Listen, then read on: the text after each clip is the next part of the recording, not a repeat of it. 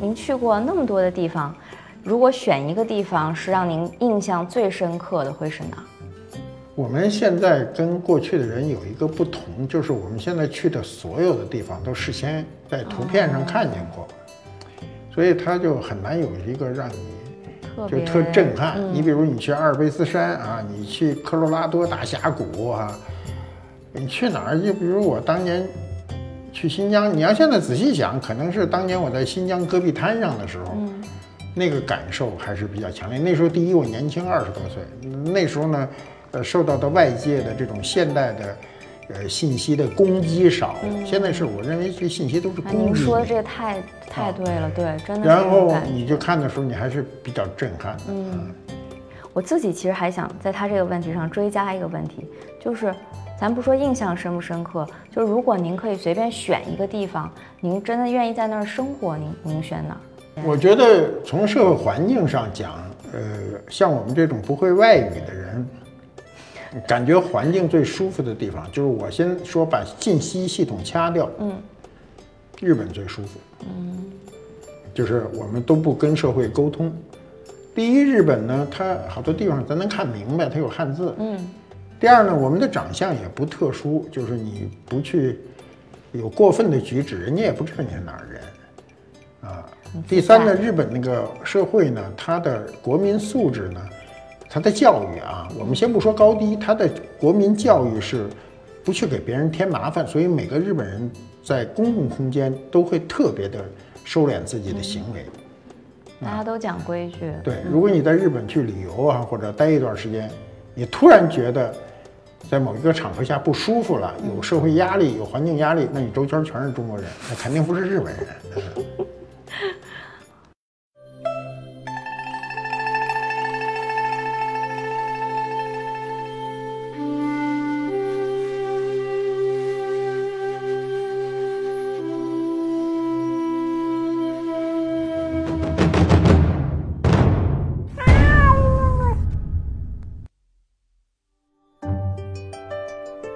官府都督尤为正。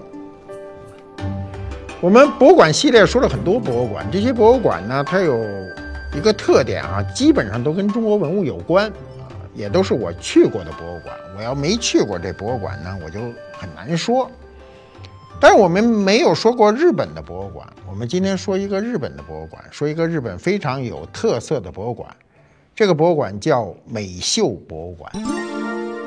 她是小山美秀子啊，这个一个老太太创办的博物馆。这个老太太呢，在我去小山美秀的这个博物馆的这个时候呢，她还活着啊，但她现在已经去世了。她是二零零三年去世的，她去世的时候呢，九十三岁啊。她是日本著名的这个纺织纱线的公司的后代，她在日本呢也算是最富有的这个女人了啊。一九四一年。这个小山美秀子呢，认识了日本的哲学家呢冈山茂吉啊。冈山茂吉说什么呢？他最爱说的一句话，说他说的是，真正的文明世界呢，换言之，即为美的世界。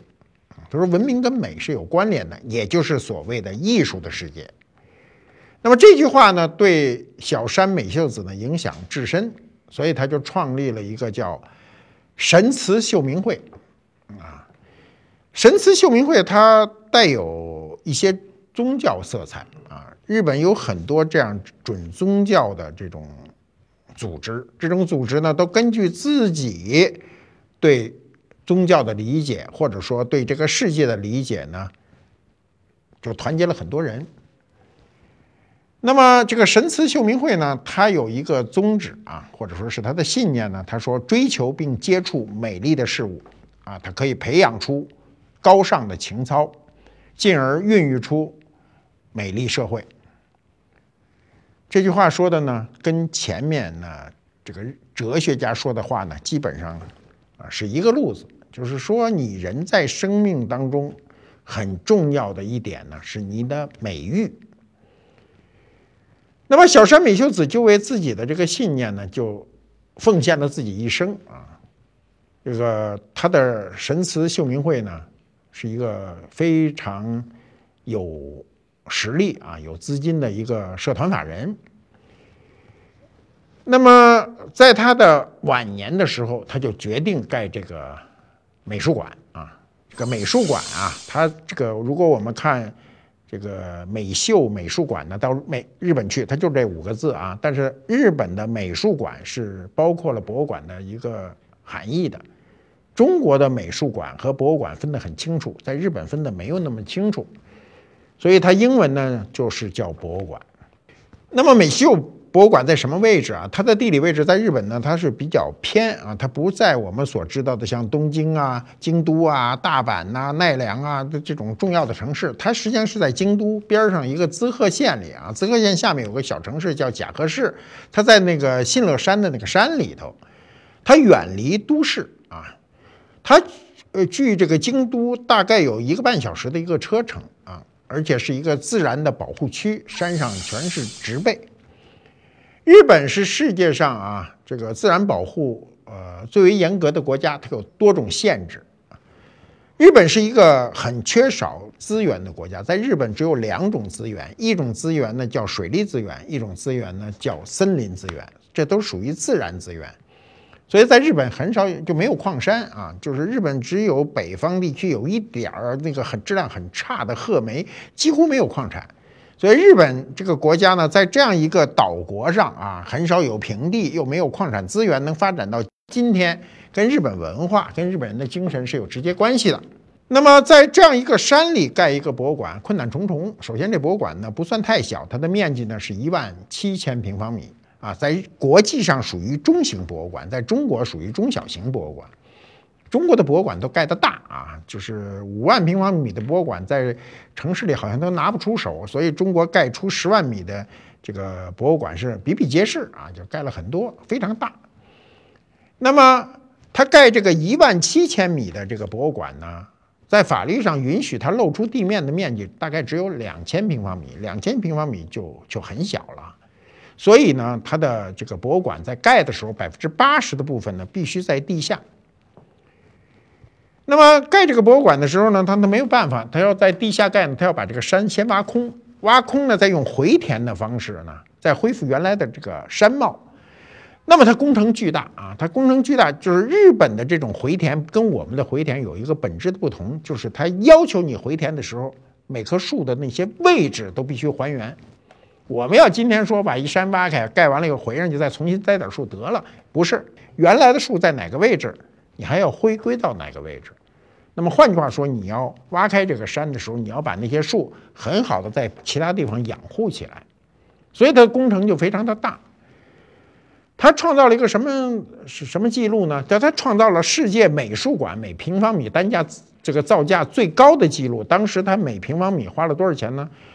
那时候美金和八点几嘛，他花了一点二几，一点二三万美金一平米，那相当于差不多就十万块钱一平米。十万块钱一平米，跟我们今天国家盖博物馆啊，最近咱们国家盖了很多博物馆，我去打听，大约都是一万块钱一平米，那就是它十倍于你，它这个价钱呢，就是在全世界范围内都是最贵的。它的面积呢，比国家大剧院要小，大概也差不多就是十分之一的样子。但它的造价跟国家大剧院花的这个钱都差不多啊。它施工的期间呢，拍过呃电视片儿啊，你们愿意搜可以去搜出来看看。他花了四年的时间。那么当时他要盖这博物馆，他得请设计师啊，他请谁呢？他就请了贝聿铭先生啊。贝聿铭先生当时已经封山了，就不玩了啊。这个小山美秀子就通过关系请贝先生出山啊，说您这别峰山呐，帮我们再去做这样一个公共建筑。那么贝先生就去了，去了以后呢，哎，觉得很有兴趣，很有挑战。说这个博物馆呢，第一有这个群山怀抱啊，第二呢，在日本现有的这个环境中呢，这个东西还是很有意思的，所以是他他自认为是他晚年的代表作。呃，他当然他封山好几回，后来干完这个活儿，他又封山了。封山以后又出山，给我们设计了苏州博物馆。我们有机会去苏州的时候，一定要在网师园旁边，就是苏州博物馆。那么当时小山美秀子找到贝聿铭先生说呢，说贝先生，这个我很啊钦佩您的设计，说您能不能重新出山，跟我来设计这个博物馆？我呢，跟你之间没有钱的问题。啊，没有钱的问题是什么意思呢？就是说您随便开价啊，您要多少钱我都会给你，我不会跟你讨价还价。你知道，你走到全世界各地啊，你去买东西干什么？你都有一个讨价还价的一个愿望或者过程。但是你到日本去啊，我告诉你们，到日本任何地方都没有讨价还价的这个习惯。日本所有的价格都是明码标价，你到那儿看见，你愿意买就买，不愿意买拉倒。你要到日本跟人家讨价还价是很丢人的，日本人没这反应。啊，日本这个国家，第一不要小费，第二不能讨价还价，所以生活都变得非常简单。那么贝先生这样的人呢，他作为世界级的啊这个设计大师呢，他也因为身份问题，他可以高开价，但是不能乱开价。你知道有身份的人哈，他会高开价，嗯，比如他不想干这个事儿，他会高开一个价钱，但是他这个高开价一定在合理的范围内。开到最高等级，他不会胡开价。凡是胡开价的人，他身份一般都不够高，他就开始胡说啊，说的那个价钱完全离谱。但是有身份的人会控制自己的行为，所以魏立明先生呢，就是后来同意为他设计，当然也收了很高的设计费。这个设计费对于小山美秀子本人来说，啊，就不算什么。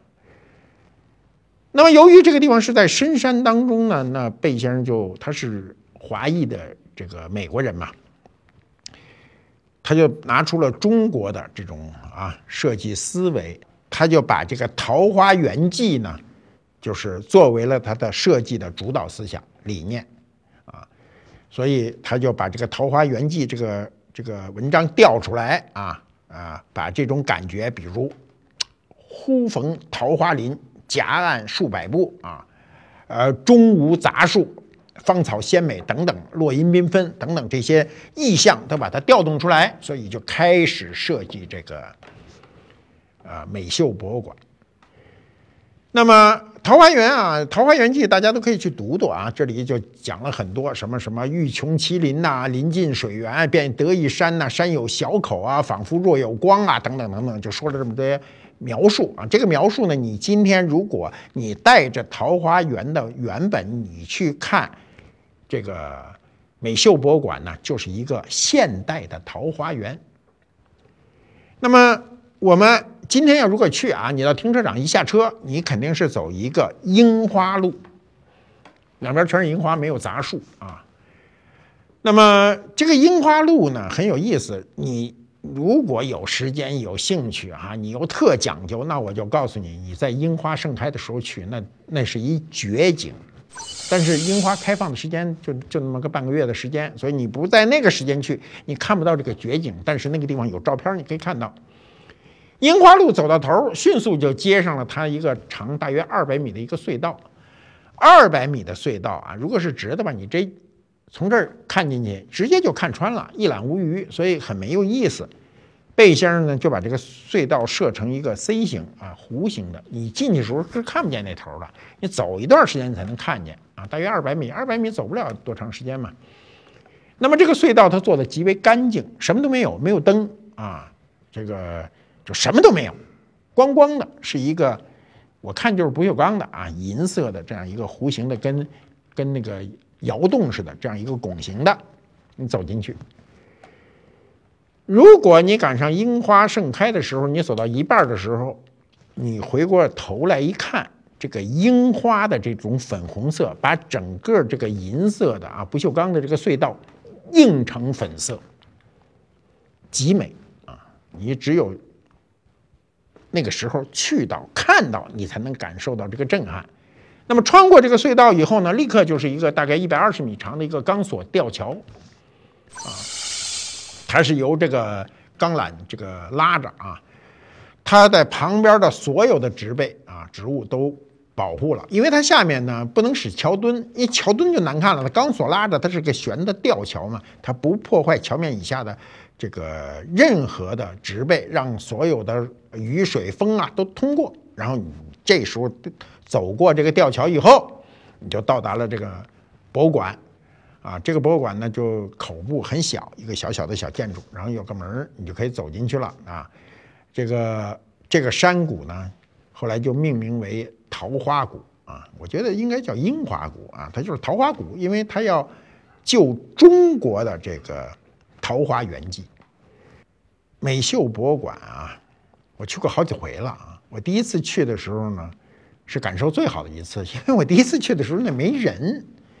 当时美秀博物馆冬季根本就不开，它一年就开半年，冬天的时候它就把馆封了啊。那大雪封山，你上山也比较麻烦，所以一定是开春的时候。开春的时候正赶上樱花盛开，然后我就去了。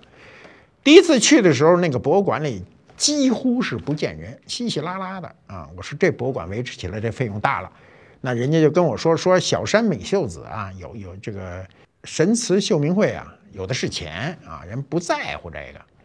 啊，人说人养得起这博物馆，这博物馆里头啊，这个它分两大块啊，还有两层啊，里头展览的东西呢都是绝品啊。它除了北馆展示日本的古代字画、木刻、漆器、陶瓷等等以外呢，南馆主要展览的是什么呢？是首先是我们中国的啊，其次还有印度的、伊朗的、埃及的，就中东地区的，再有就是古希腊、古罗马的这个高等级的艺术品。它的空间呢设计呢，跟你常见的博物馆不一样，它很多地方非常空灵，啊，就很大的空间就摆一件东西，嗯，所以对每一件东西都得充满了这个敬意啊。比如它有很多著名的藏品，我们先讲一个埃及的藏品，它是这个银的啊，鹰首人身神像，它属于埃及的这个第十九王朝的，距今有多少年呢？大概距今有。三千多年，它是公元前啊，这个第十九王朝呢，距今大概，呃，是公元前一千多年，现在有是大概三千多年。这件东西纯银打造的，你知道三千多年，咱们那时候大概就是比咱商代还这个，呃，比晚商还早点呢，大概这么大，四十多公分啊，它纯银打造的。你看那东西，你不能想象这东西是三千多年的啊。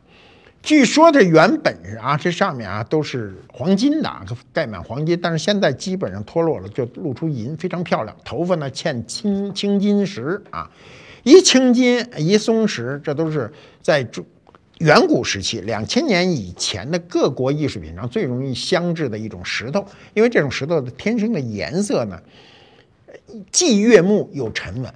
那么这个鹰啊。这个眼睛啊，镶的就是水晶。你知道，我也有一个啊，战国时期的一个虎头，那个虎头镶的就是水晶，那眼睛就跟真的似的。你盯着它都多少看时间长了，你自个儿都发毛。那么它是一个人身和鹰头衔接的这个这个一个艺术品啊。我们知道古代埃及啊，就是个动物和人之间的结合很多，最典型的就是大家知道的狮身人面像，对吧？身子是狮子啊，脸是人的。这个呢是人的身体，但是鹰的头啊也衔接的很好。这鹰呢是这个埃及的这个这个荷鲁斯神啊，它是一个神。这个神呢，这个在埃及呢，你如果我刚从埃及回来嘛，如果你到埃及去参观游览，经常可以看到这种荷鲁斯神。那么在古埃及啊，这个古埃及人认为银呢比这个。黄金呢更高贵啊，因为银的这个颜色，它跟黄金一下比较起来，它比较收敛，黄金它比较夸张啊，所以都呃显得很金贵，而且很很很土豪啊。那它上面镶嵌的这个青金石呢，也是当时从这个中东地区、阿富汗地区进来的，就是我们原来讲过土耳其也讲土耳其的绿松石啊，就这种蓝色啊，青金石是深深蓝色那个。松石是那种浅蓝色啊，都是蓝色。呃，那么这个荷鲁斯神呢，在世界各大这个重要的博物馆里这么完备，这么看着都像新的似的，这种太少见了。所以呢，小山美秀子她所采购的所有的艺术品都是最顶级的。它还有啊，刚才我们说的这是埃及的文化，再有就是犍陀罗啊，犍陀罗是跟这个就是巴基斯坦、古印度地区啊，犍陀罗它是受古希腊啊、古罗马，尤其受古希腊的影响，所以它那个雕像非常西化，那是最早的佛的造像。我们今天看到的，能够说多少还有点犍陀罗影子的，就是我们的北魏、北齐时期的石像。再往后到隋唐以后呢，就基本上把这个影子摆脱了。那么，他这尊犍陀罗的这个这个立像呢，是世界上最大的犍陀罗的这个立像之一啊，这个尺寸非常大，有多高呢？有两米五。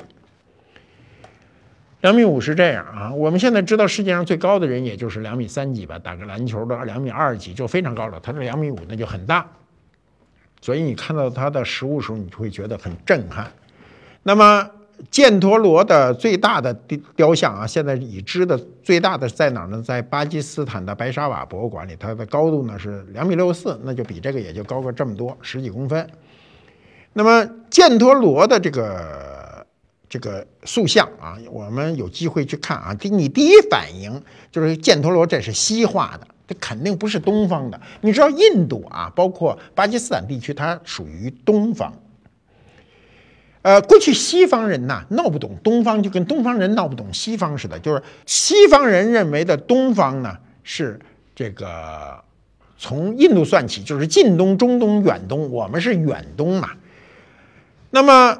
他分不清印度、中国、日本、朝鲜这些国家之间的差异性，所以一看就是东方人啊，就是那时候神秘的东方是就包括这么大一个区域，就跟我们中国人去看欧洲似的，我们一说就欧洲人，你有时候分不清英国人、法国人、德国人、意大利人、西班牙人，你都分不清，但是人欧洲人非常容易分清，一看那长相，这就不是我们这边的人，对吧？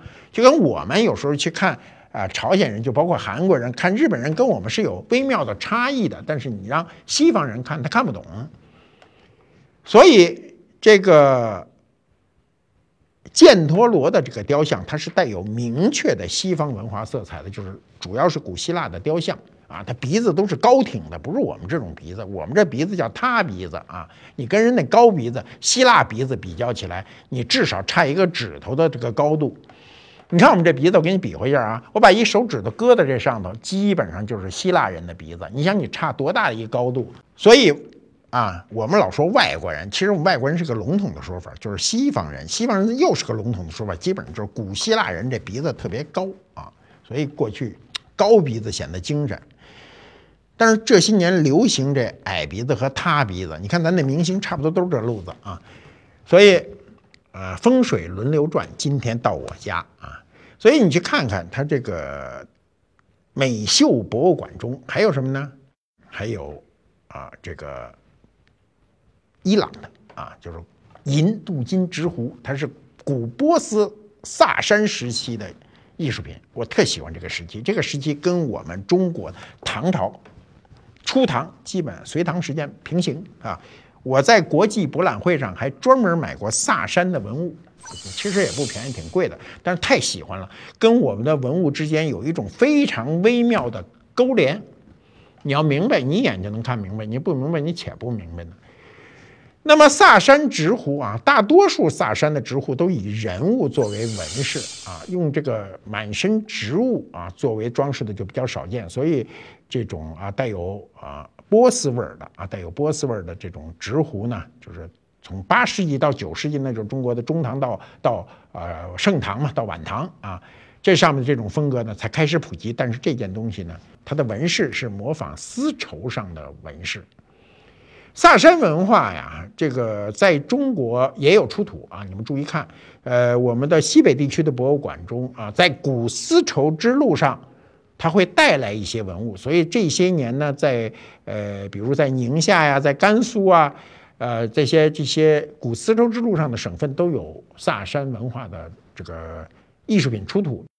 那么，这个萨珊文化的这个银壶呢，它是公元后六世纪。前面我们说的那个鹰啊，这个荷鲁斯神呢，呃，是公元前一千多年。它它这之间相隔大约差着两千年呢。那么那里有一个很重要的中国文物啊，我每回去在那跟前站半天啊，那东西太神奇了，简直不可思议啊！它是个什么呢？是个西汉的金马，在中国没有啊，这东西怎么流出去的，咱也不知道。在中国有一个唯一的啊，跟它比较接近的一个大的是鎏金马，在陕西省博物院啊，这件是纯金的，是西汉时期的。这个马有多多大呢？比我们国内那个要小很多啊，体量上它只有这么大，它架不住它是纯金的呀。我也不知道它有多重，我我想象它得有个二十斤，因为黄金很重嘛，比重很大，它是就是纯金的，这么大，二三十多公分，二十多公分高啊。我们那个比较大，我们那是空心的，是鎏金的，那差哪儿？差得很远。那么这个纯金打造的马呢，做的非常的写实啊。你知道汉马是这样，你们注意看啊，秦汉时期的马的塑造大部分都是静态的，所以我们看秦始皇兵马俑的啊，比如你们看到铜车马，那四匹马都是静态的，没有做奔跑状。你看到。秦始皇兵马俑的所有的等马等马大等人大的那个兵马俑前面那个马都是静态的，踏踏实实站在那儿的，对吧？汉代的马也是这样，它大部分都是静态的，动态的马呢是隋唐以后的事儿。隋唐的马，你看唐三彩的马，没一个是老实的，全是做各种姿势摆 pose 的，是吧？你看，你这这个这是个规律，你慢慢就能看懂，这个马是。这个纯金马非常的静态，稳稳地站在那儿啊，四肢修长，前庭这个这个胸前特别饱满啊，臀部啊肌肉非常有力量，翘着啊，长颈啊，耳朵叫竹皮耳，像那竹子啪一斜劈下来那种竹皮耳，然后它的尾巴呢特别怪，我现在到现在我就不明白这悍马的尾巴为什么都往前移，它不在它生理的位置上。什么叫生理的位置上？就是它该长在哪儿就长在哪儿。汉代的马的这个尾巴都往前移到这个，我实在没法给你比划啊，我比划我自个儿，就这些屁股沟子上，它搁在这个屁股沟子上往前移了，至少移了有半尺。这个，如果是真马的话，所以它的马尾巴永远是向上翘起来，有点像要拉屎的前兆。你看那马要拉屎的时候啊。你没见过吧？我过去在农村老看马拉屎，马拉屎的时候，第一尾巴先翘起来往上举着，然后屁股一开，咕咚咕咚，马粪球子就出来了。它是在这个瞬间，啊，尾巴都是翘着，特别灵动。但是汉代人出于什么考虑把这个马尾巴往前移？他为什么做成这个样子？我解释不了啊！谁能解释谁告诉我。那么这小山美秀里头还有什么呢？我们就再举几个例子啊，比如他有一件东西，当时轰动这个。是个新闻，轰动这个，起码轰动中日两国吧。当时你说轰动世界有点夸张，它叫禅冠菩萨像。这件东西是小山美秀子重金从世界最知名的古董商人埃斯克纳金的手里买来的啊。这件东西呢，是一九七六年改革开放前夕呢，在山东出土的，在山东什么地方呢？山东的博兴县龙华寺遗址出土。出土的时候，它断成三节儿，然后当地人就把它收集啊。它断成三节儿，当时就分了啊。这个过去农村特爱分家，什么事儿分了？呃，因为那时候这东西没什么价值，你知道，呃，文物真正有价值呢，都是大概一九九五年以后啊，在这之前文物都很便宜，所以当时的这个。那个文物干部啊，就就从用了很长的一段时间，据说用了三年的时间，分三次从三个村民家中把这东西都找着了，找找着了呢，就拼在一起，哎，完整菩萨像啊，这东西就收到了这个山东考古所。那么这事儿呢，就到了一九九四年，你看刚才我说九五年开始文物有价值吗，一九九四年七月份的时候，这东西被偷了，谁偷的呢？不知道，今天也没破案，就没逮着啊。那么这东西偷了以后呢，究竟怎么流到国外，经过什么途径，什么一概不知。最终呢，它流到了英国的文物市场啊，流到了英国文物市场以后呢，被这个埃斯肯纳吉买了以后呢，就九五年的时候，一九九五年就卖给了日本的美秀博物馆。美秀博物馆花了多少钱呢？花了巨资，多少钱呢？根本谁都不知道。那么美秀根本不知道这东西是是赃物，他也不知道这东西是丢失的赃物啊，当时就成为了他们管的非常重要的一件文物。那么到了一九九九年啊，到了一九九九年的年底呢，有两封信呢，就同时就揭示了这件事儿啊的迷踪。一封呢是著名的中国学者啊，文物学者素白先生。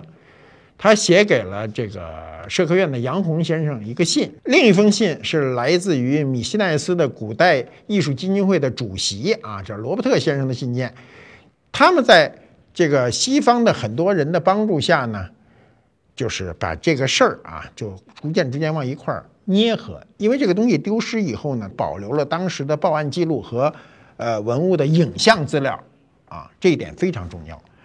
因为我们早期很多文物那时候拍照没那么容易啊，所以没有影像资料，只有文字资料。当你丢失了以后，你说不清楚。幸亏这个菩萨像呢是有影像资料，所以就通过这么多人的这个斡旋啊，中日双方经过了多次的回合的谈判，终于到了二零零一年呢，就达成了一个协议，签署了一个备忘录，确定啊这件东西呢在美秀博物馆成立十周年之际呢，将这尊这个稀世珍宝呢无偿的还给中国，还到山东去。他为什么要在十年之际呢？他当时达成的协议呢，是说在我这儿展览十年，十年以后我还给中国，啊，这个很有意思的一件事啊，这是个法律概念，就是小山美秀子，就美秀博物馆获得这件东西叫合法的善意获得。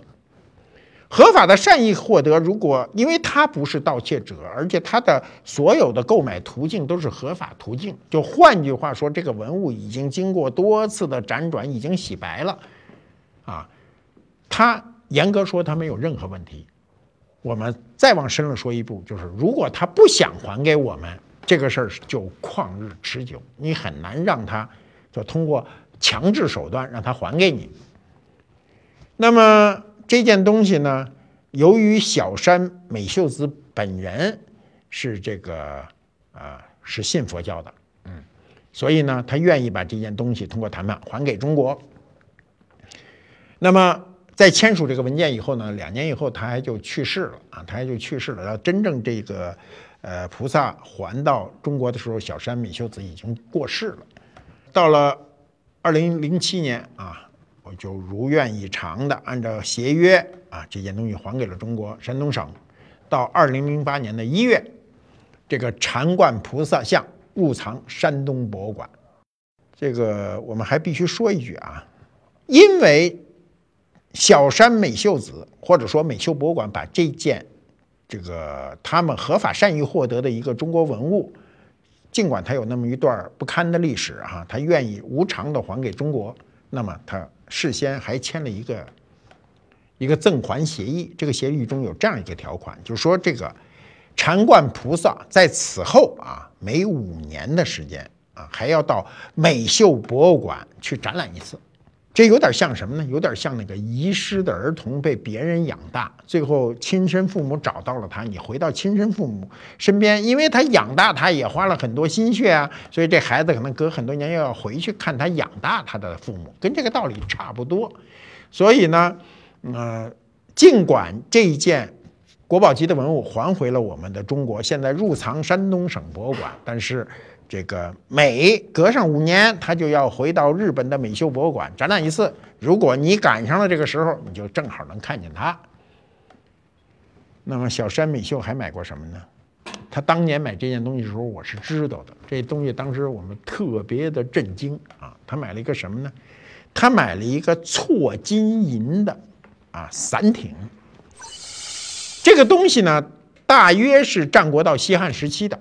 公元前二世纪啊，它高度有二十六公分，直径有四公分，就这么粗，这么高啊。它是干嘛用的呢？它是在当时的战车上啊，不是战车，就是那个车上中间搁那个伞盖的那个伞上面支撑的木架的中间一个金属的箍件儿这件东西是在车里是最显眼的一个位置，所以它做的极其精美。历史上我看过很多很精美。那么这种伞艇呢，达到这种精美程度的很少。当时这件东西呢，也是世界最知名的古董商埃斯可丹吉卖给他的，卖给他当时是多少钱呢？这我们知道的，这个钱呢是五百万美金。在他买的那个瞬间，创造了中国艺术品的世界纪录。这个私世界纪录是私下产生的，并不是公开产生的。当时苏富比、佳士得这样的大拍卖公司拍卖中国艺术品，都达不到这么高的高价。你知道那时候那个老太太多有钱呢？五百万美金就买一件文物。那么这件文物为什么这么重要呢？是因为啊，我们到今天都有这个概念。比如一个人发迹了以后，一个简单的评判标准就是他是否买了好车。古代也是这样。古代除了皇族啊、王公贵族的使用的车都非常奢华。这种奢华靠什么去表现呢？就靠这些车上的金属件啊，你铜件、鎏金的不够奢华，那就只好错金、错银镶嵌宝石。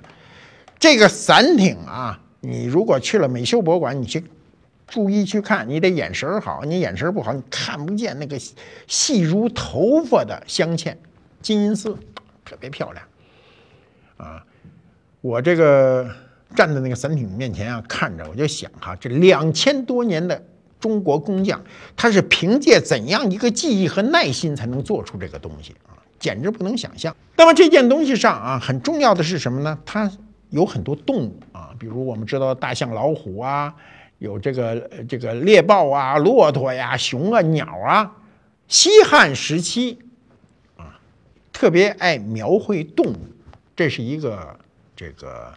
共性啊，比如这个它的第三节呀，第最下面这节都有。比如它有熊啊，熊是汉代最愿意描述的动物啊。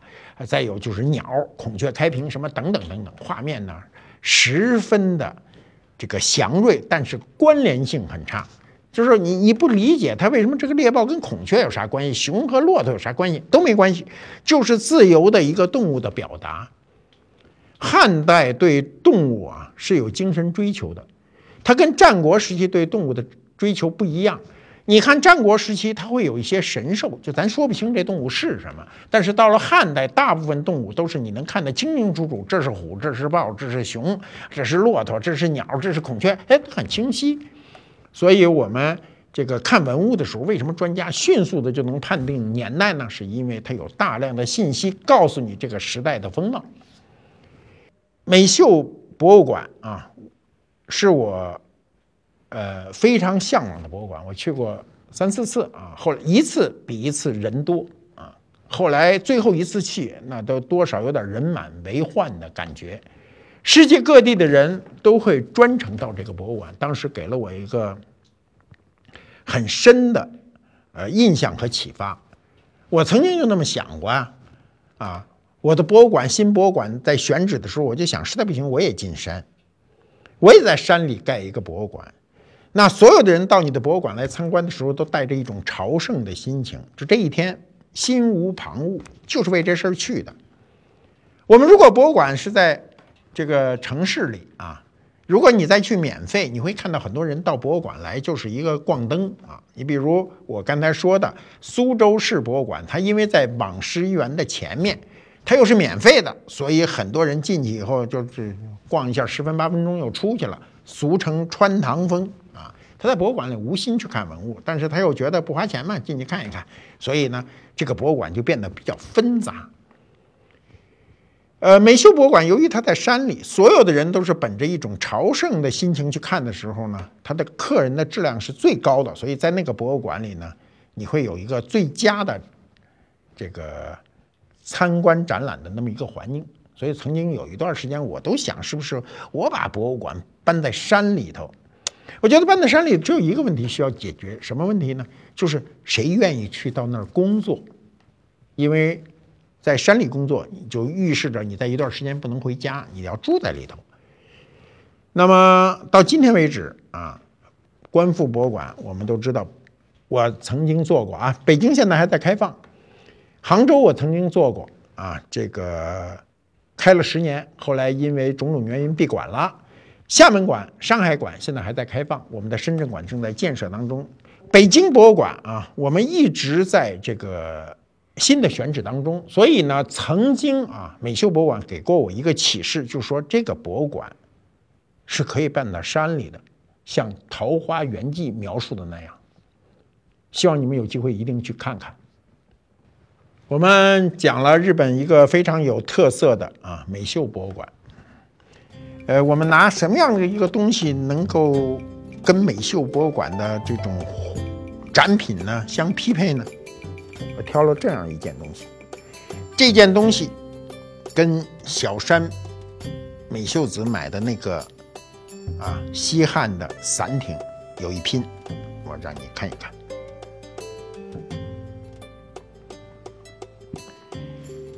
这也是一个伞艇，跟那个伞柄的尺度几近一样，包括它的粗细程度和大小。唯一不同的那件东西呢是错金银。啊，这件东西呢，它的工艺今天从文字到手艺啊失传不清楚，俗称这种东西叫烫金。我们说过，中国汉代文物中最高等级的纯金啊，我们刚才讲了那个纯金马。再其次，鎏金；再其次，错金、错银啊。但这种金色是一种类似我们今天那个请柬上的那种烫出来的感觉，所以呢，俗称为烫金。烫金的东西只在西汉一个时期啊流行，前后都没有。这个工艺到今天我没有看到有文献资料破译它。那么这个烫金的伞顶上呢，镶有玛瑙和松石，上面呢有动物。这个动物呢，跟我刚才说的美秀博物馆里的动物非常的相同。这上面有二十多个动物，那个东西不是四层吗？这也四层。这上面有龙啊，还有神兽，你看没有？有龙，有这种狼，有这种熊。动物呢，描述的都比较凶猛哦。这底下还有还有玄武，那现在我就明白了。这上面是青龙白虎朱雀玄武，这是它的主图案，还有一些辅助图案。这样一个伞顶，我们老说一句话，叫“窥一斑可见全豹”。我们不知道当时西汉贵族那个车到底有多么奢华。但我们仅仅看到这样一个伞艇，就知道那个车的奢华的程度。这上面有多种宝石的镶嵌啊，用极为复杂的工艺啊，这工艺都为什么失传了呢？上面这个刻有啊四灵，表明了当时汉朝人的精神追求和物质追求。如果你想更多的去了解这些知识的话呢，你就下载观复 APP。这些东西我没有展出，将来会在观复博物馆的深圳馆展出啊！希望大家有机会能直接面对它。我们博物馆的系列啊，呃，不知道会讲到哪一天，但是每一次我们都会给大家准备一个啊全新的领域，希望你们喜欢。下次见。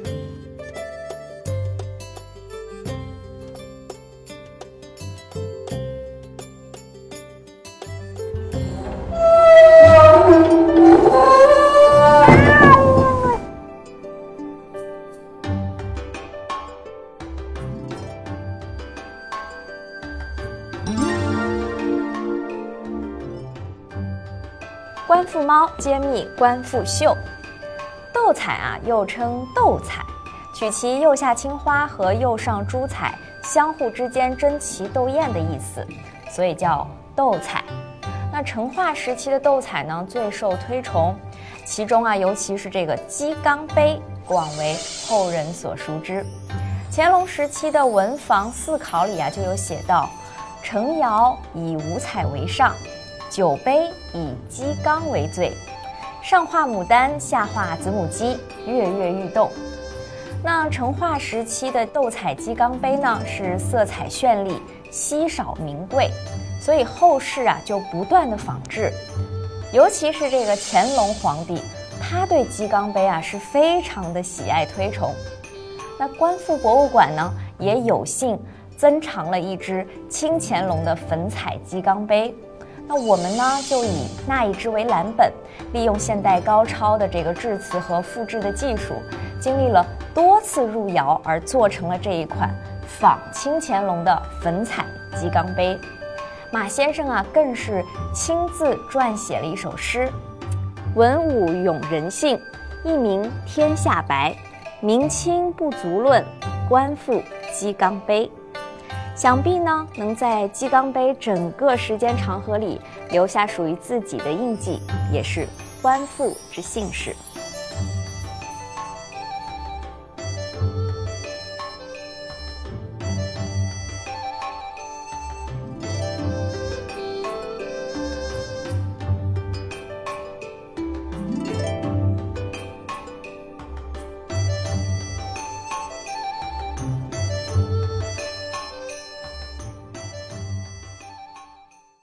因为自己做的不完美，会焦虑吗？是应该尊重父母的意愿，还是选择自己的梦想？不知道未来会是过什么样的生活，自己可能永远都找不到你想要停留的那个地方。我给他的第一本书，它能让你装龙像龙，装虎像虎，可以让你醍醐灌顶。那你凭什么不幸福呢？